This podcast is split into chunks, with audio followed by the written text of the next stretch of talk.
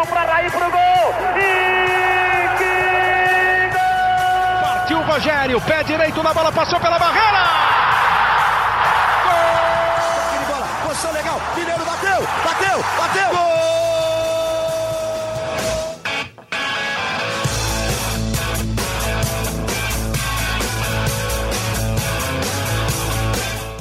Bom dia para quem é de bom dia, boa tarde para quem é de boa tarde, boa noite para quem é de boa noite. E se você está nos escutando e nos vendo de madrugada, boa sorte. Eu sou José Edgar de Matos, sou setorista do São Paulo aqui no GE e começamos a partir de agora mais uma live podcast, mais um podcast live para repercutir tudo de São Paulo 1 e Esporte 3. O placar foi negativo, o susto foi grande, mas o São Paulo está nas quartas de final da Copa do Brasil, graças ao goleiro Rafael, que fez uma defesa importante de pênalti na cobrança do Luciano Juba. O São Paulo converteu suas penalidades e assegurou um Pix de pouco mais de 4 milhões de reais, um dinheiro muito importante, mas mais do que o dinheiro, o São Paulo segue com o sonho vivo da conquista inédita do primeiro título de Copa do Brasil.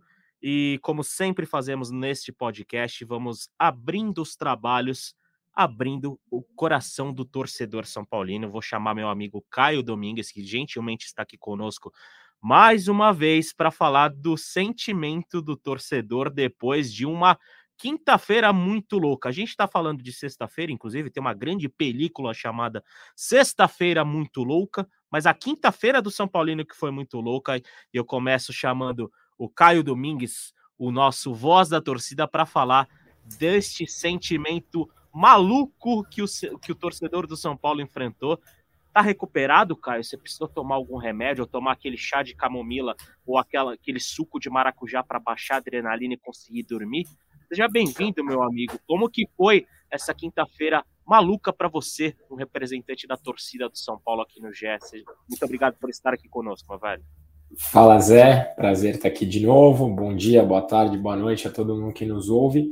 Cara, foi o que você falou, foi uma mistura de emoções. Eu confesso que, assim como os jogadores, e eu já vou explicar o que eu quero dizer com isso, eu fui para o Morumbi esperando uma quinta-feira tranquila para apreciar um bom espetáculo. Eu, na minha cabeça, eu queria a classificação e somente isso, mas não precisava ser da forma que foi. É, o São Paulo, eu acredito que entrou com o regulamento na mão, não jogou com o regulamento na mão, é diferente, são as duas coisas. São Paulo ele quis tirar o ritmo da partida, o São Paulo não quis deixar com que o esporte gostasse do jogo. E até a primeira etapa, até o fim da primeira etapa, quando a gente toma o gol de empate, o São Paulo vinha sendo bem sucedido na sua estratégia. O São Paulo era melhor, o goleiro do esporte fez duas, três defesas ali, uma cabeçada do Alisson. São Paulo fez um, poderia ter feito dois, mas é, em um lance de bola parada, e assim como o Dorival, eu não acho que o São Paulo é, preocupou pelo posicionamento. Eu acho que foram dois pontos muito importantes, assim, a, a bola parada e a postura é, do time, né? Postura até a parte emocional. Quando o São Paulo toma o gol de empate ali num chute, numa bola parada que rebate, o cara chuta, o, o Rafael faz uma ótima defesa e o esporte empata aos 45 do primeiro tempo, emocionalmente fortaleceu o adversário e preocupou o São Paulo. O São Paulo poderia ter voltado com uma postura diferente, como fez no primeiro tempo, mas o São Paulo voltou para se defender, para não deixar o esporte gostar do jogo. Em mais uma bola parada, no começo do segundo tempo, o esporte faz 2 a 1 e aí colocou pressão desnecessária no time do São Paulo. A torcida estava a favor, eram 50 mil pessoas. O São Paulo não jogava bem, mas o São Paulo abriu mão de buscar o empate para não tomar o terceiro gol. E foi uma estratégia errada. O São Paulo pagou muito caro por isso. São Paulo é, abdicou de criar jogadas, o São Paulo não atacou, o São Paulo tocava muito para trás, é, especialmente o Rafinha, que poderia ser uma válvula de escape ali pela ala direita. Então, o São Paulo tocou muito para trás, o São Paulo não conseguiu ser um time ofensivo e pagou caríssimo aos 48 do segundo tempo, quando em mais um escanteio, mais uma bola no primeiro pau. Dorival já tinha colocado o Arboleda, porque o esporte fez alteração com o número 90, lá que eu não sei o nome do cara, do estádio, o cara era gigante, então ele colocou o Arboleda para fazer essa marcação da bola aérea. E o São Paulo acaba tomando um terceiro gol que é inadmissível. É, graças a Deus passamos nos pênaltis. Eu estou como Dorival aliviado, mas a gente não pode achar que está tudo bem o São Paulo tomar um, uma virada dessa na Copa do Brasil de 3 a 1 em casa. Repito, eu não acho que o São Paulo fez uma péssima partida, principalmente no primeiro tempo, mas a postura do time não é digna para uma camisa pesada como a do São Paulo, principalmente jogando no Morumbi. Então é uma classificação que deixa o torcedor aliviado, mas com a pulga atrás da orelha, pela, principalmente pela postura apresentada no segundo tempo. É isso, Caio. Aliás, alívio, inclusive, foi a palavra utilizada por Dorival Júnior em sua entrevista coletiva para abordar o sentimento né, da comissão técnica pela classificação São Paulina né, é, no momento, a classificação para as quartas de final da Copa do Brasil. Só para reforçar o torcedor e a torcedora que está chegando agora, né, o São Paulo ainda não tem seu adversário conhecido nas quartas de final da Copa do Brasil, né, o CBF vai realizar um novo sorteio, ainda em data a se definir, né, para é, saber, né, qual que é o caminho do São Paulo. E a partir das quartas de final, aí sim, né, o sorteio já é direcionado, né, e, por exemplo, o São Paulo já entra na fase quartas de final sabendo do potencial adversário na semifinal né, da, da Copa do Brasil. Lembrando que São Paulo foi semifinalista na temporada, do ano, na temporada passada, né, perdeu apenas para o Flamengo, que terminou com, com o título da Copa do Brasil de 2022. Flamengo, inclusive, dirigido pelo Dorival Júnior. E, e, e, o São Paulo cumpriu o, a sua primeira meta orçamentária da temporada. Né? O São Paulo, é, todos os clubes né, colocam metas orçamentárias, metas esportivas né, no início do ano e o São Paulo não cumpriu no Campeonato Paulista. Né, o São Paulo esperava chegar pelo menos na decisão do Campeonato Paulista e acabou eliminado ainda na fase quartas de final para o Água Santa, né? Em, naquela eliminação, inclusive nos pênaltis lá no, no, no Allianz Parque. E na Copa do Brasil, São Paulo tinha estava se programando para chegar no mínimo nas quartas de final e o São Paulo conseguiu estar entre os oito melhores times do torneio e cumpriu essa sua primeira meta orçamentária, que também prevê pelo menos um, uma briga pelo, por G6 de, de, de, Campeonato Brasileiro, né, que assegura uma vaga na próxima Copa Libertadores. São Paulo né, tem tem feito uma boa campanha no Brasileirão e o São Paulo também prevê uma vaga na final da Copa Sul-Americana, quer chegar na final da Copa Sul-Americana. São Paulo que está com a classificação bem encaminhada, vai ter dois jogos no Morumbi contra Tolima e contra Tigre para assegurar a primeira, a primeira vaga do, né, do grupo e já a classificação direta para as oitavas de final do torneio sul-americano. Lembrando que aqui tá até aqui na tarde, né, a gente tem uma matéria lá no GE que o São Paulo, né, diante dessas projeções orçamentárias, a questão financeira é muito importante, ainda mais para um clube que tem uma dívida na casa dos 500 milhões, que é o São Paulo. E somente na Copa do Brasil, o tricolor, né, que entrou na terceira fase do torneio, já acumula quase 10 milhões de reais de premiação. São 9,7, né, o cálculo exato, mas vaga na Copa do Brasil é sinal de bolso cheio e esse bolso cheio do São Paulo, inclusive, é fundamental para até é, corrigir pendências com o elenco, como direitos de imagem, né, que, que sempre acabam que geralmente acabam atrasando, né, no, nos clubes, principalmente nessa época de começo de ano, já que, por exemplo, cota de, de TV de Campeonato Brasileiro, né, e, e, e as classificações mais vantajosas financeiramente da Copa do Brasil geralmente começam a partir desse segundo semestre, e a vaga é fundamental também para a diretoria arrumar a casa neste meio de temporada. É, depois do Caio Domingues, vou passar para o nosso próximo convidado, espero que o carro de som que estava passando na sua rua, Leonardo, já tenha passado para você abrilhantar este podcast, essa live com a sua opinião de São Paulo e é, esporte, né? São Paulo teve mais sorte do que juiz. Pois é, tudo bem? Boa tarde, boa tarde, Caio. Boa tarde a quem nos vê e quem nos ouve. O carro de som acho que já foi embora, não sei o que ele estava vendendo. Se alguém ficou curioso, depois eu posso até dar uma procurada aqui. É, eu acho que o São Paulo. Não, sorte não teve, não, cara. Acho que são Paulo foi bastante incompetente ontem, principalmente no segundo tempo. É, acho que o resumo que o Caio fez da partida é muito muito acurado. Assim. O São Paulo fez um bom primeiro tempo, é, entrou sabendo que tinha uma vantagem muito importante, ampliou essa vantagem quando fez 1 a 0 A gente estava até falando aqui no, no, antes do programa começar que quando o São Paulo toma o primeiro gol ali foi no final do primeiro tempo, então foi no final ali, dava para ter ido por vestiário, esfriado a cabeça, né, reorganizado. E aí, de repente, São Paulo volta e toma um gol de novo no começo do segundo tempo ali, também numa jogada de escanteio. E aí, como a gente se acostumou a, a ver o São Paulo, parece que as coisas meio que, que desabam, né? Com, com, o time ali, o time sofre muito, sente muito esses baques, né? Tem uma dificuldade de se recuperar. É, conseguiu segurar o jogo até o final, até que tomou o terceiro gol, acho que no lance que era é, praticamente um replay do segundo gol ali. Então, o São Paulo tem que assistir os, esse jogo de novo, prestar bem atenção nos erros que cometeu, porque eles são erros é, fácil, de, de, de fácil, facilmente para serem corrigidos, assim. Mas acho que o, o principal talvez seja isso, assim, é, aquela característica do São Paulo, do, do Ceni de se abater demais, eu acho que a gente teve uma amostra disso no jogo de ontem. O Dorival tem que trabalhar para que isso não se estenda. Tem um jogo difícil contra o Grêmio no domingo já. O São Paulo tem boa posição no brasileiro. É, apesar da classificação, é, o próprio Dorival admitiu ontem que o clima no vestiário não estava legal por causa da derrota e como ela se deu. Então, acho que o trabalho do Dorival até domingo agora, além de organizar o time, é evitar que o resultado de ontem, mesmo com uma classificação, a gente está falando de uma classificação do time, até estranho isso, né? Mas é, é, não, e assim, mas a forma como a, como a derrota se deu no tempo normal, acho que é o que pesou demais, assim. É evitar que esse resultado interfira nesses próximos jogos de São Paulo. Sabe qual que é o agravante, Léo, em cima disso que você está falando? Diga. Se o São Paulo classifica num 0 a 0 até perdendo de 1 a 0 é, seria uma coisa. Só que o São Paulo agora pega Grêmio fora e Palmeiras em casa. Fora Flamengo e Palmeiras, esses dois jogos é de 1 a 3 pontos na, na média, quatro seria lindo, seis briga pelo título e zero não, não é um absurdo.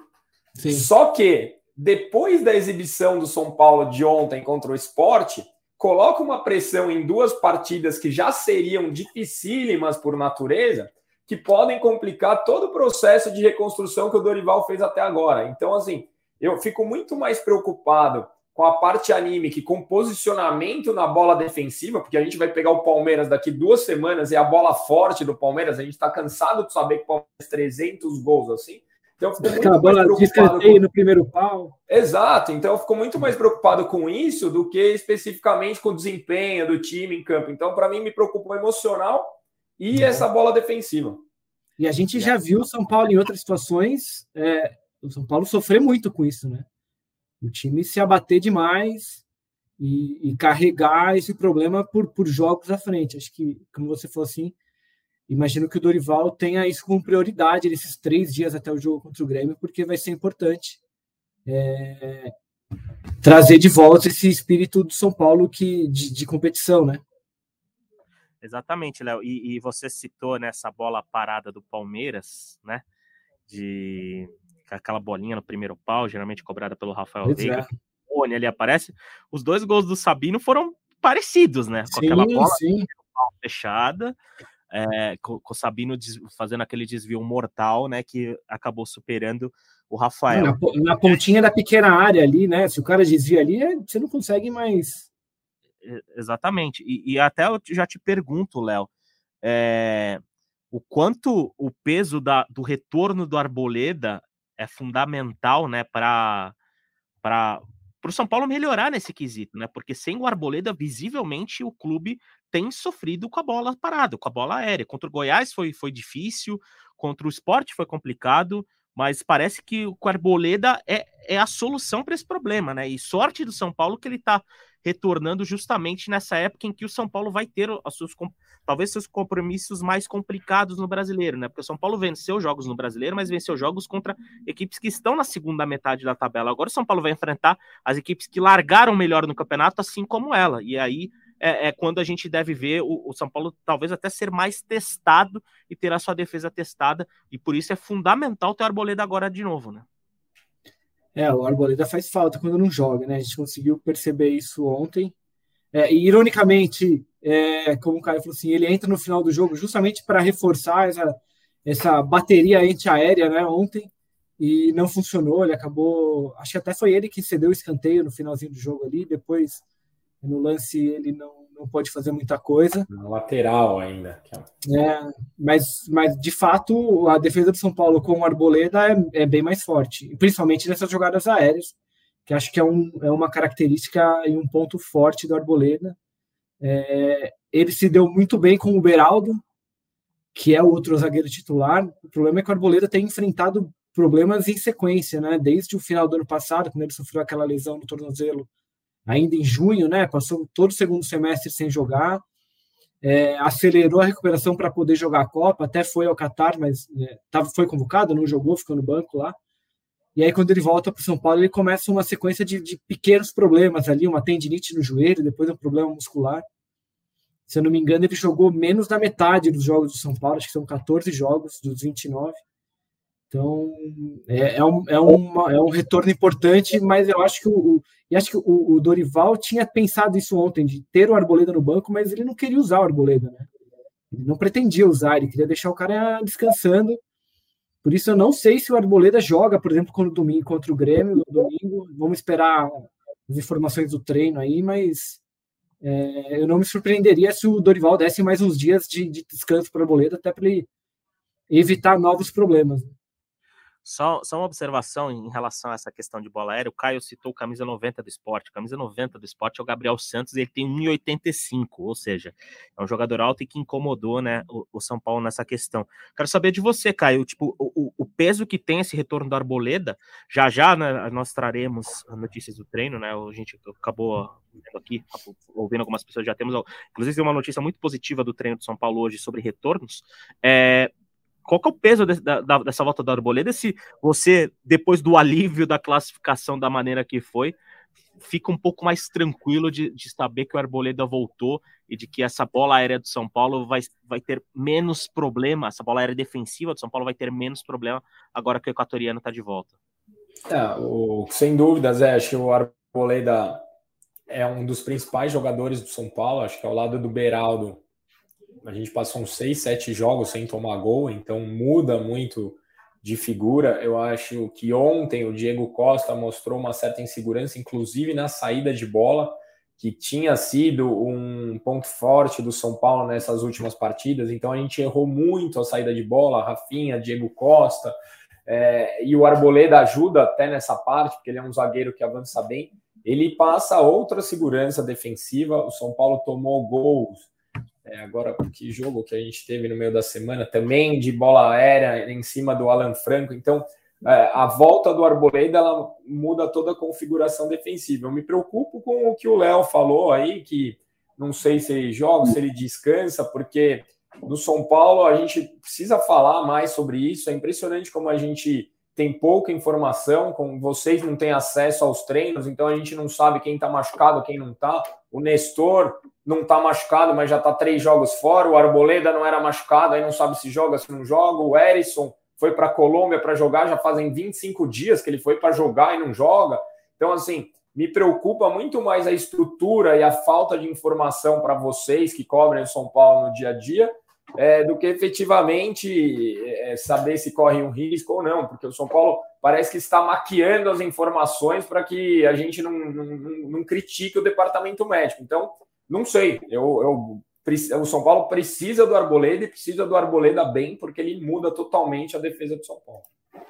E embora, né, aliás, já já a gente vai entrar nesse capítulo, que é o capítulo Michel Araújo, que eu queria falar sobre a impressão de vocês desses primeiros meses de uma contratação que chegou pouco badalada, mas que eu acho que tem sido muito eficiente para o time, né? É, passar uma notícia de, de, uma informação que a gente conseguiu aqui do treino, é, que o Rodrigo Nestor ele participou do treino durante todo o treino com os companheiros. O Nestor treinou normalmente na reapresentação desta sexta-feira.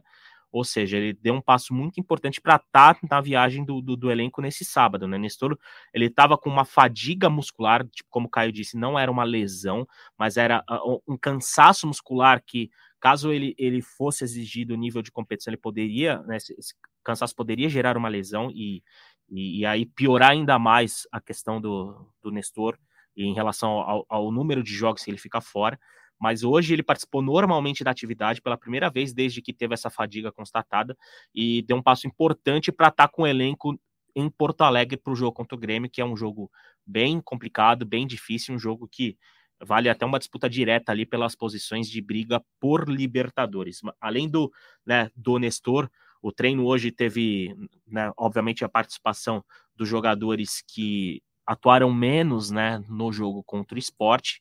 Quem começou o jogo contra o esporte, os titulares é, permaneceram na parte interna do, do, do, Refis Plus São Paulino, né, realizando trabalhos de regenerativo, e os, os outros jogadores fizeram exercício de campo reduzido, um treino técnico sob comando da comissão técnica, né? Então a, a principal notícia do dia para o torcedor do São Paulo e para a torcedora do São Paulo é que o Rodrigo Nestor treinou normalmente nesta sexta-feira e caso trabalhe, né, caso siga esse processo positivo dessa reapresentação, vai estar com a delegação do São Paulo para o jogo contra o esporte. Também é de importância é, essa notícia, né, Léo? Porque, embora a gente tenha visto, tenha, esteja testemunhando o Michel Araújo em bom nível, inclusive anotando um golaço na noite de quinta no Morumbi, o gestor melhora o time de São Paulo automaticamente, né?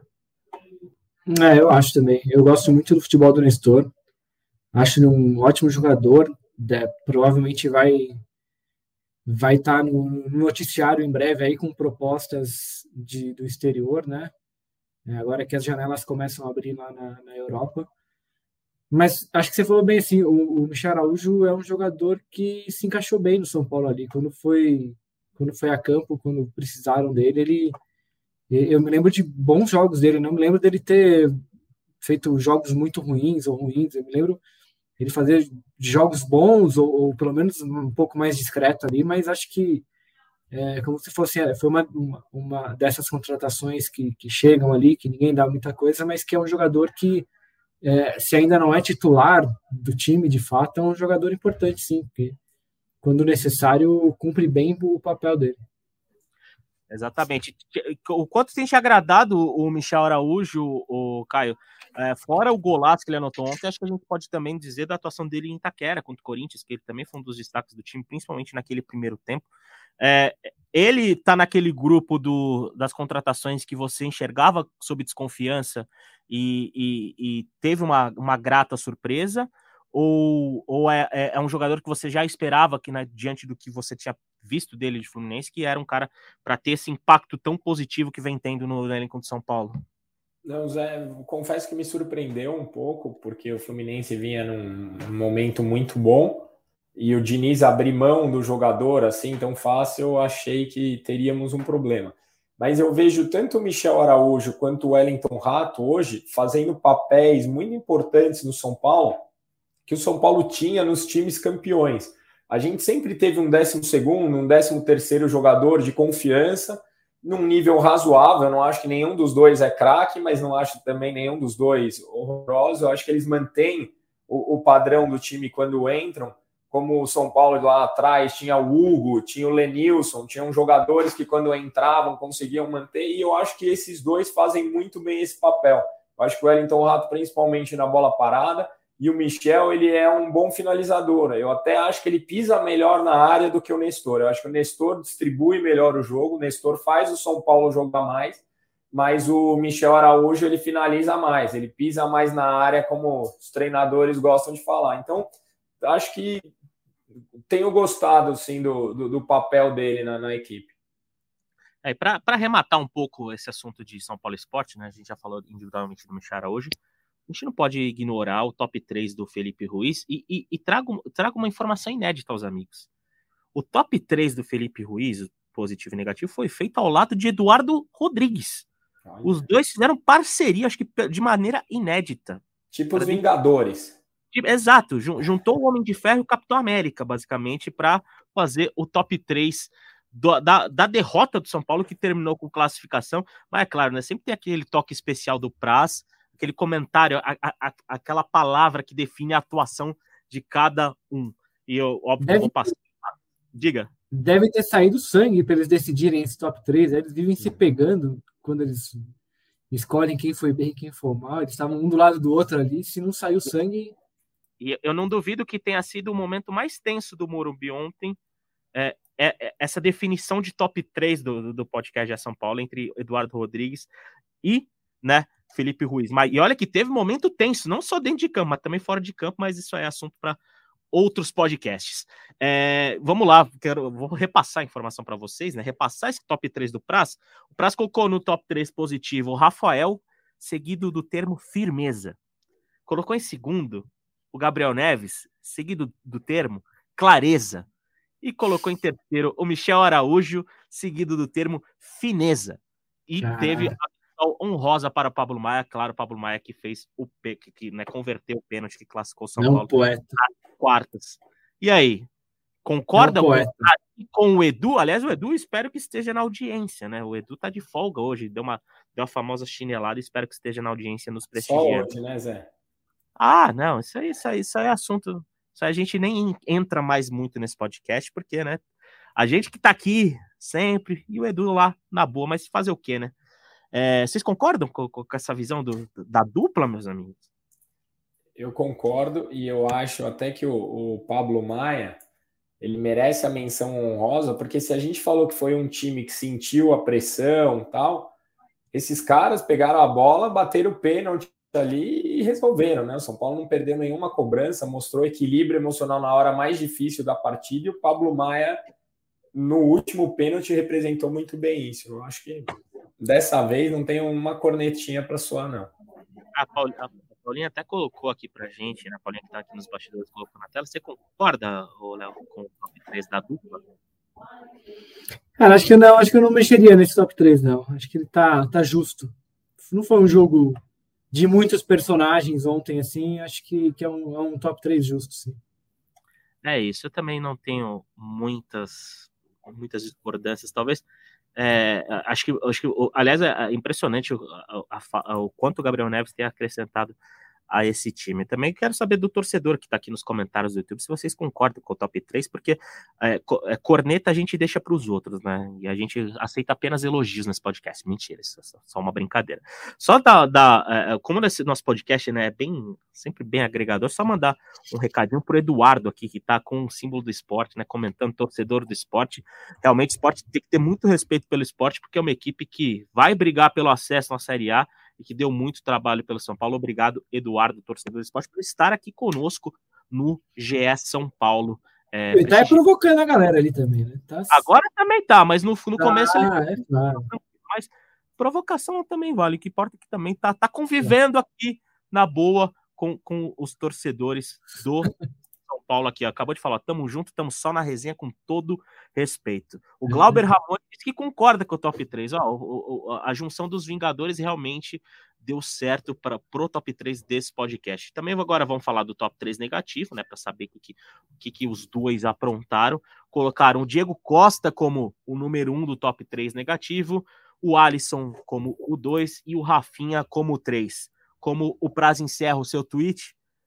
E aí, concordam? Eu, eu, tenho dúvida se eu colocaria o Alisson ou o Luciano, sabia? Porque o Alisson ainda deu uma, uma finalização de cabeça, bem ou mal ele estava correndo. Eu, eu tenho dúvida nesses dois aí. Eu acho que o Luciano poderia render melhor. Na, a minha expectativa para o Luciano, a entrega dele foi, ficou muito mais longe do que a minha expectativa para o Alisson com a entrega dele. É isso. E uma observação sobre o Luciano é que ele atuou mais aberto na direita ontem, né? Isso foi, foi uma pequena é, um pequeno ajuste ali que o Dorival fez para o jogo contra o esporte, que também eu acho que é, talvez tenha até prejudicado um pouco, até pela característica de jogo do Luciano. É, você também concorda com, com, o Caio, vê mais ou menos nessa linha, Léo? Ou colocaria o Luciano nesse top 3 aí, tirando algum dos três?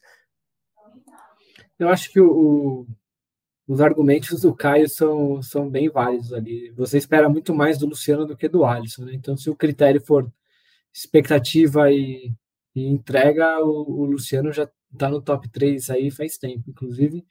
A não ser que a sua expectativa seja de chiliques ali, porque ele continua entregando chiliques em todo jogo também.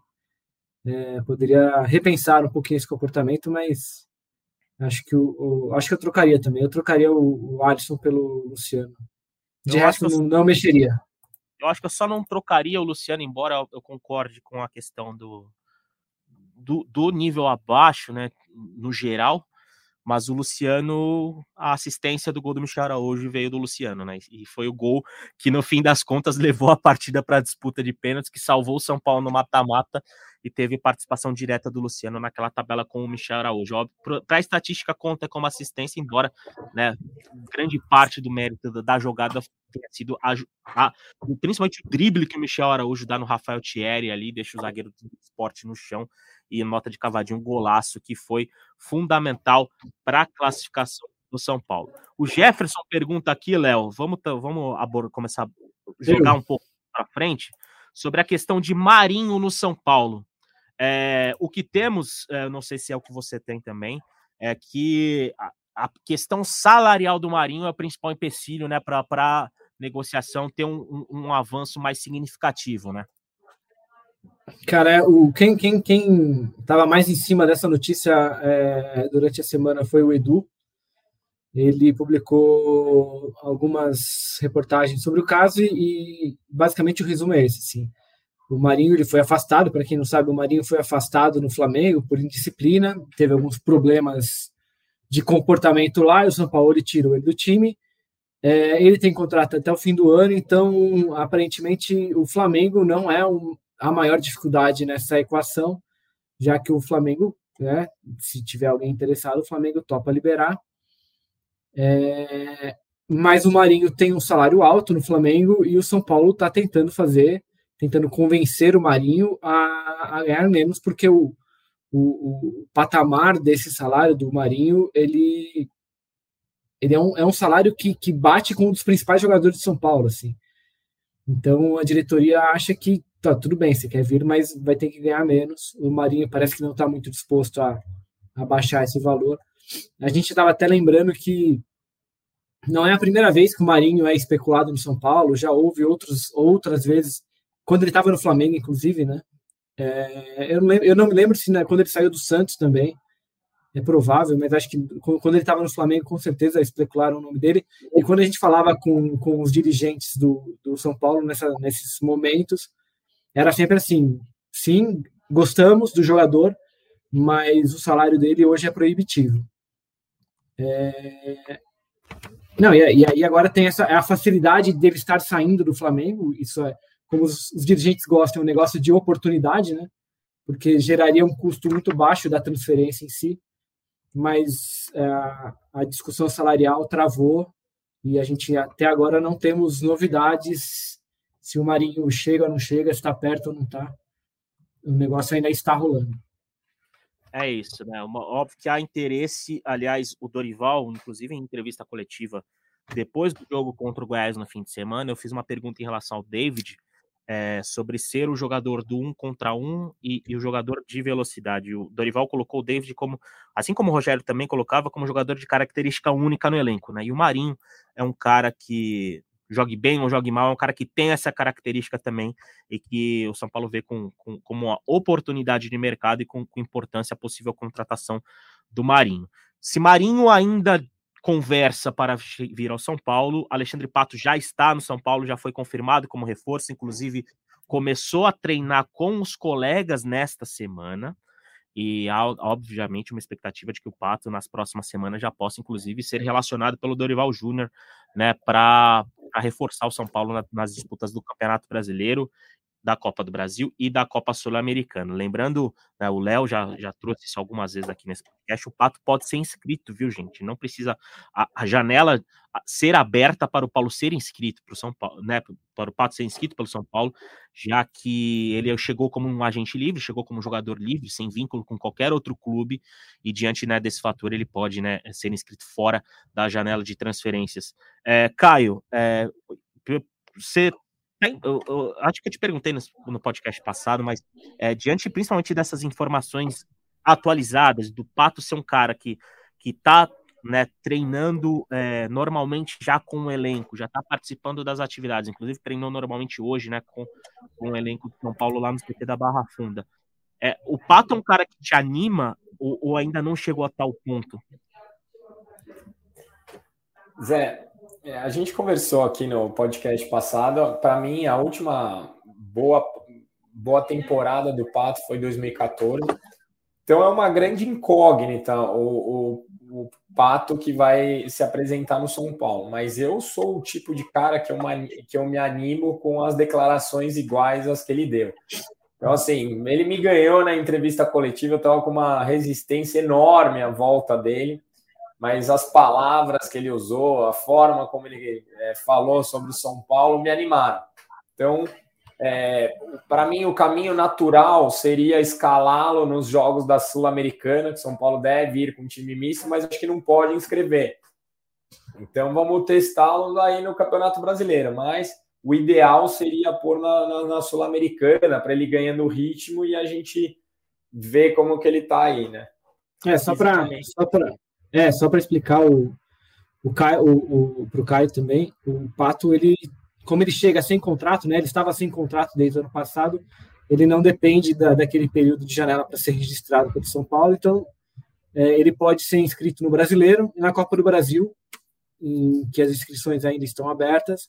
Na Sul-Americana, ele tem que esperar a, os mata-matas, porque na Sul-Americana as inscrições para a primeira fase, para a fase de grupo, é, já estão fechadas. Tá? Não, é, não é uma questão dele ter chegado agora ou não, do, do contrato dele, mas o fato é o período de inscrições específico da Copa Sul-Americana, por isso que ele só vai poder jogar nos mata-matas.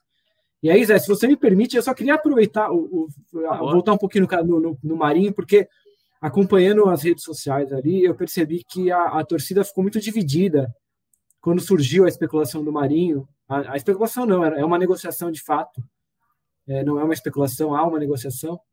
Eu queria ouvir do Caio, assim, porque a gente ouve que o São Paulo teria oferecido um contrato de três anos para o Marinho, que é um jogador, como a gente falou aqui, já é um jogador caro, de 33 anos, é um jogador que tem episódios de indisciplina. O é... que, que, que você achou, Caio, dessa, dessa negociação? Você faria esse esforço pelo Marinho? O, a gente tem ouvido de dirigentes que, que uma prioridade do São Paulo para o mercado agora é, é esse jogador com características parecidas com a do Marinho, que eles chamam de um contra um, né? O cara que consegue é, quebrar a defesa com dribles e tal. Te parece que o Marinho, é, nesse contexto, é, um, é uma boa ideia, cara? Léo, se eu fosse apostar, eu diria que o Marinho vem para São Paulo. Mas, é, para mim, é, um, é uma grande questão de custo versus benefício, né? É, a gente sabe que o São Paulo está sem dinheiro. A gente sabe que o São Paulo não vai fazer grandes esforços para pagar a multa rescisórias. E aí foi o que o Zé falou: é uma oportunidade de mercado. O Flamengo está abrindo mão de um jogador, mas não acho que ele tem que vir com o salário que ele ganha no Flamengo. Eu acho que ele tem que se enquadrar aqui numa faixa intermediária, porque ele vem para ser um dos protagonistas, mas não o protagonista. O Marinho no São Paulo, pelo atual elenco, é para ser titular quase que absoluto. O grande ponto para mim é a parte comportamental. Eu diria que isso seria um, um dos pontos para a gente não trazer. Mas, por outro lado, o Dorival trabalhou com ele no Flamengo. O Dorival conhece muito bem o Marinho e está sugerindo. Então, eu vou confiar no Dorival as características em si de jogo, elas são importantes para o São Paulo, porque o São Paulo tem um jogador de velocidade que é o Caio Paulista. São Paulo tem um jogador de chute de fora da área que é o Pablo Maia. São Paulo tem um jogador de drible e o São Paulo não tem ninguém com todas essas características. Então, assim, o Marinho ele agrega para o elenco do São Paulo características que a gente não tem. Então, se você falar só sobre o jogador, Marinho, sem a questão extra-campo, eu acho que é muito interessante. O problema é que o pacote é dentro e fora de campo, né? Aí é a questão salarial. Eu não faria contrato de três anos, não faria de jeito nenhum. De repente, até o final de 2024, é que a questão é ver se o jogador vai topar, né? Mas eu, se eu fosse apostar, eu diria que o Marinho vem. O que a gente ouve e lá do, dos colegas do Rio é que o Marinho também estaria esperando propostas de clubes árabes que tem mais dinheiro tal. Parece que ele ele está aguardando também, até para quem sabe fazer esse último pé de meia da carreira. Então, mas, mas estamos monitorando aqui. Tendo novidades, o, o GE publicará. Exatamente, torcedor. O, eu vou até falar o Caio Domingues, inclusive, como está bem próximo de nós, mas é um torcedor de São Paulo. O Caio Domingues sabe que aqui no GE você pode confiar, fazendo, vendendo aquele peixe, indo para a reta final da nossa live, obviamente. Eu só cravo negociação quando sai no GE. sai um monte de site, aí meu pai fechou, falando, não saiu no GE, não fechou. Obrigado, obrigado pela moral. Caio. A gente fica muito, muito agradecido por isso mesmo. Mas vamos agora tocar de me mesmo barco para frente, né? Porque sexta-feira, 2 de junho, é, o São Paulo começou, né, nesta há pouco a preparação para o jogo contra o Grêmio, mas o São Paulo tem uma sequência complicada no Campeonato Brasileiro e aí a gente vai para aquele famoso jogo das cinco rodadas que já é algo tradicional no nosso podcast é São Paulo, só para repassar, Caio e Léo, quais são os próximos cinco compromissos do São Paulo no Campeonato Brasileiro?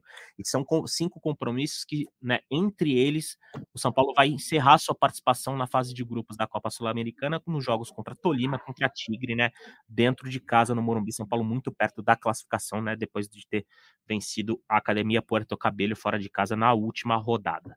São Paulo começa essa sequência de jogos fora de casa, pegando o Grêmio fora de casa, um Grêmio que tá, tem bons resultados, ganhou um clássico faz pouco tempo e tá bem perto do São Paulo na classificação. São Paulo é o terceiro colocado da Série A com 15 pontos, o Grêmio tá logo atrás com 14. São Paulo começa o Vem de três vitórias, né, Zé? Exatamente, é um Grêmio embalado, é um Grêmio que é, tá se acertando, que inclusive eliminou o Cruzeiro né, é, na Copa do Brasil, o Grêmio foi buscar fora de casa né, a classificação na Copa do Brasil contra o Cruzeiro. Então é um Grêmio do Renato Gaúcho que, que tem evoluído em resultados e que agora tem um jogo confronto direto contra o São Paulo para se estabelecer no G4 do Campeonato Brasileiro. Depois de pegar o Grêmio fora de casa, como o Caio lembrou, no dia 11 o, o São Paulo recebe no Morumbi o Palmeiras, num clássico pelo Campeonato Brasileiro, segundo clássico de São Paulo pelo Campeonato Brasileiro, um duelo em que a gente dispensa apresentações. Palmeiras é o segundo colocado da Série A com 16 pontos, um ponto a mais que São Paulo. Aí depois do jogo contra o Palmeiras, São Paulo vai ter 10 dias sem partidas, né? Porque é, teremos a, a, nova janela de jogos da data FIFA, né? Mais uma da seleção brasileira. Depois, no dia 21, São Paulo recebe o Atlético Paranaense dentro de casa, o Atlético Paranaense né, equipe que eliminou o, simplesmente o líder Botafogo, Botafogo líder do Brasileiro, cinco pontos de vantagem para o Palmeiras, foi eliminado da Copa do Brasil pelo Atlético Paranaense. Depois do jogo contra o Atlético Paranaense no Morumbi, o São Paulo pega o Cruzeiro fora de casa. E aí, erra essa sequência de cinco jogos no dia 1 de julho, enfrentando o Fluminense como mandante.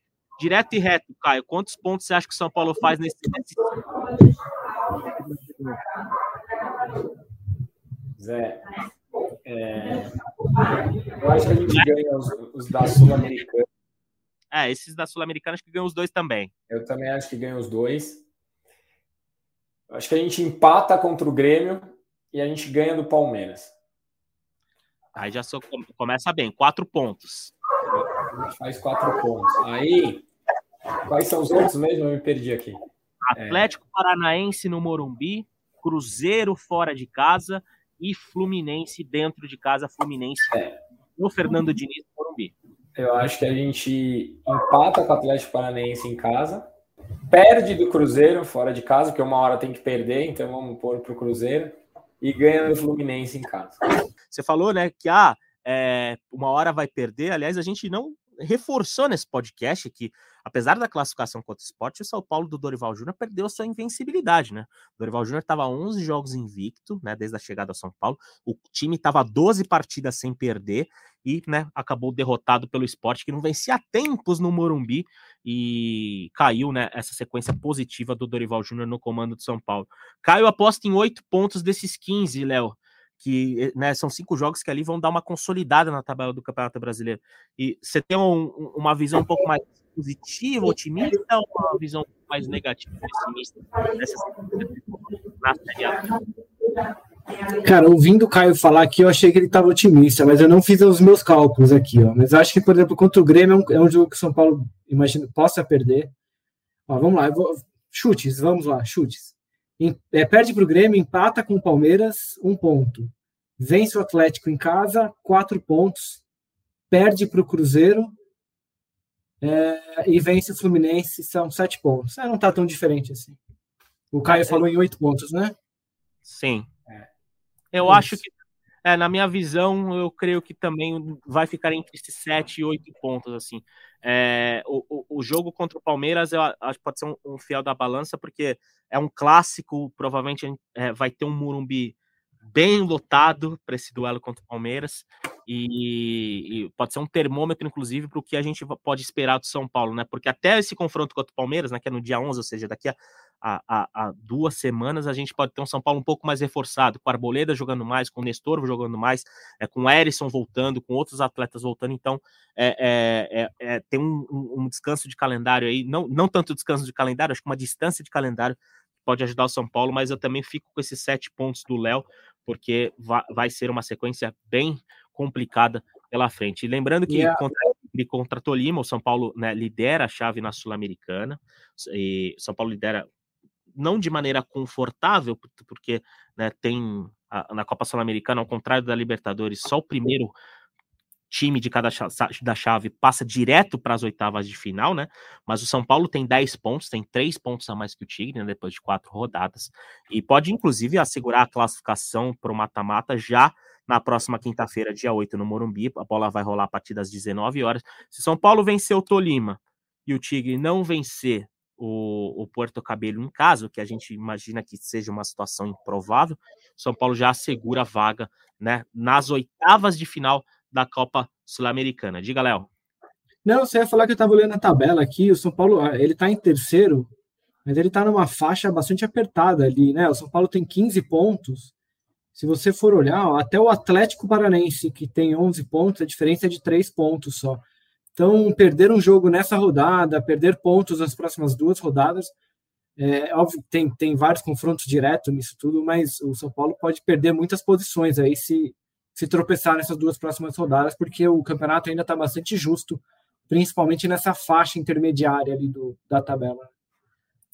É isso. São Paulo tem uma depois né, de enfrentar adversários da parte baixa da tabela, agora São Paulo começa a enfrentar umas equipes que começaram melhor o Campeonato Brasileiro, óbvio, como, como o Léo disse, isso é um pouco relativo, porque uma derrota na rodada pode derrubar seu time lá para o oitavo, uma vitória pode te tornar vice-líder.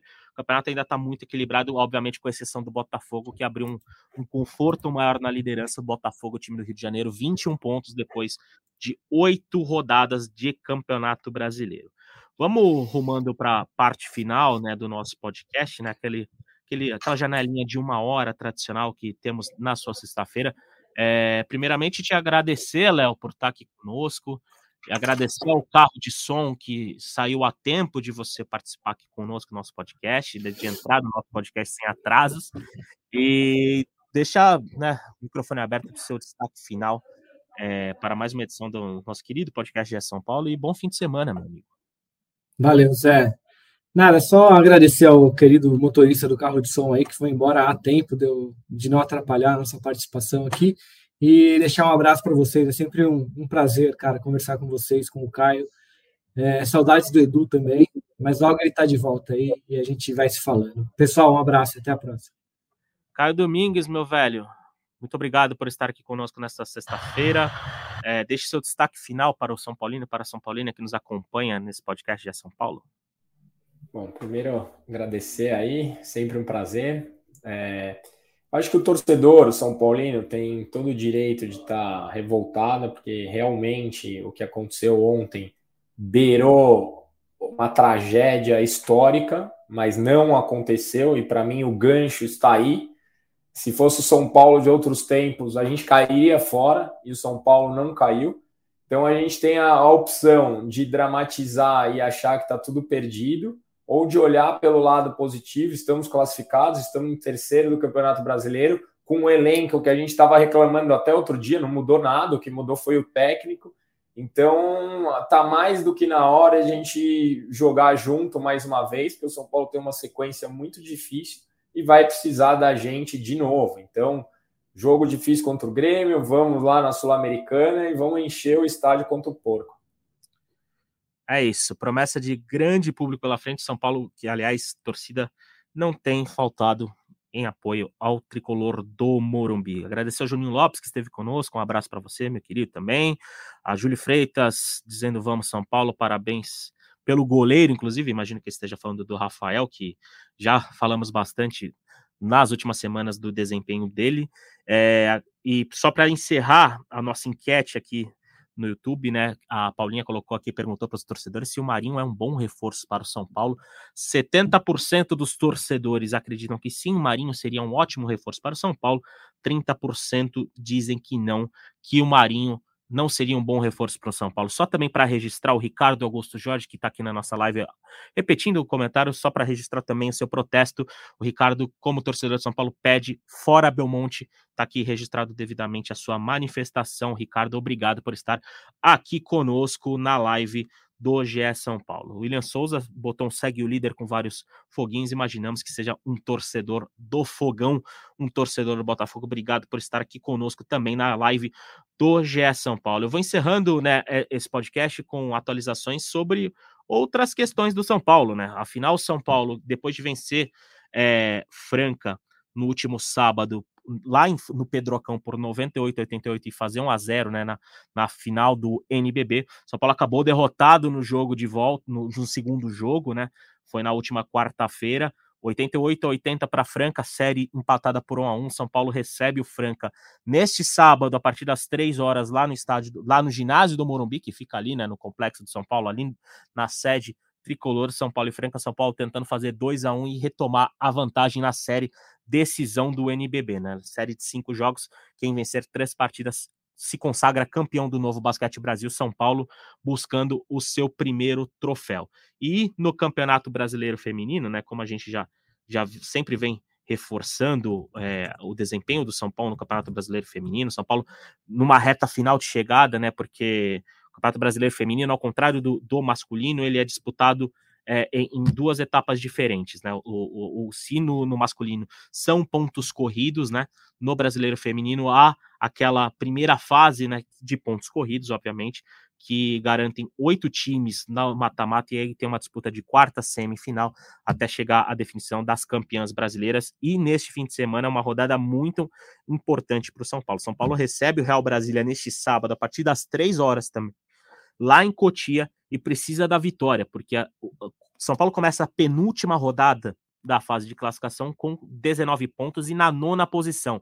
São Paulo tem a mesma soma de pontos do Grêmio, que é o oitavo, que é o último da zona de classificação. Então, uma vitória sobre o Real Brasília é muito importante para o São Paulo voltar, quem sabe, à zona de classificação e chegar na última rodada só dependendo dele para ir ao mata-mata do Campeonato Brasileiro. Só para repassar aqui entre os oito times na tabela no, no, momento, o Corinthians com 31 pontos liderando, a Ferroviária com 30 em segundo, Palmeiras em terceiro com 29, Flamengo em quarto com 28, Santos em quinto com 26, Inter em sexto com 25, Cruzeiro sétimo com 20, o Grêmio em oitavo com 19, São Paulo também com 19, mas com uma vitória.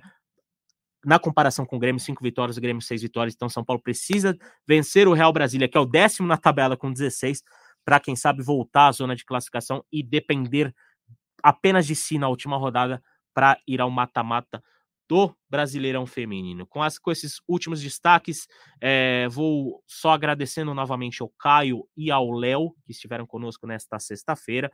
Agradecer a você, São Paulino, a você, a, a você, São Paulina, que esteve conosco em mais uma live do GE São Paulo. E para vocês estarem com o coração quentinho, deixo aquele beijo no coração e um abraço na alma de cada um de vocês. Valeu! We'll be right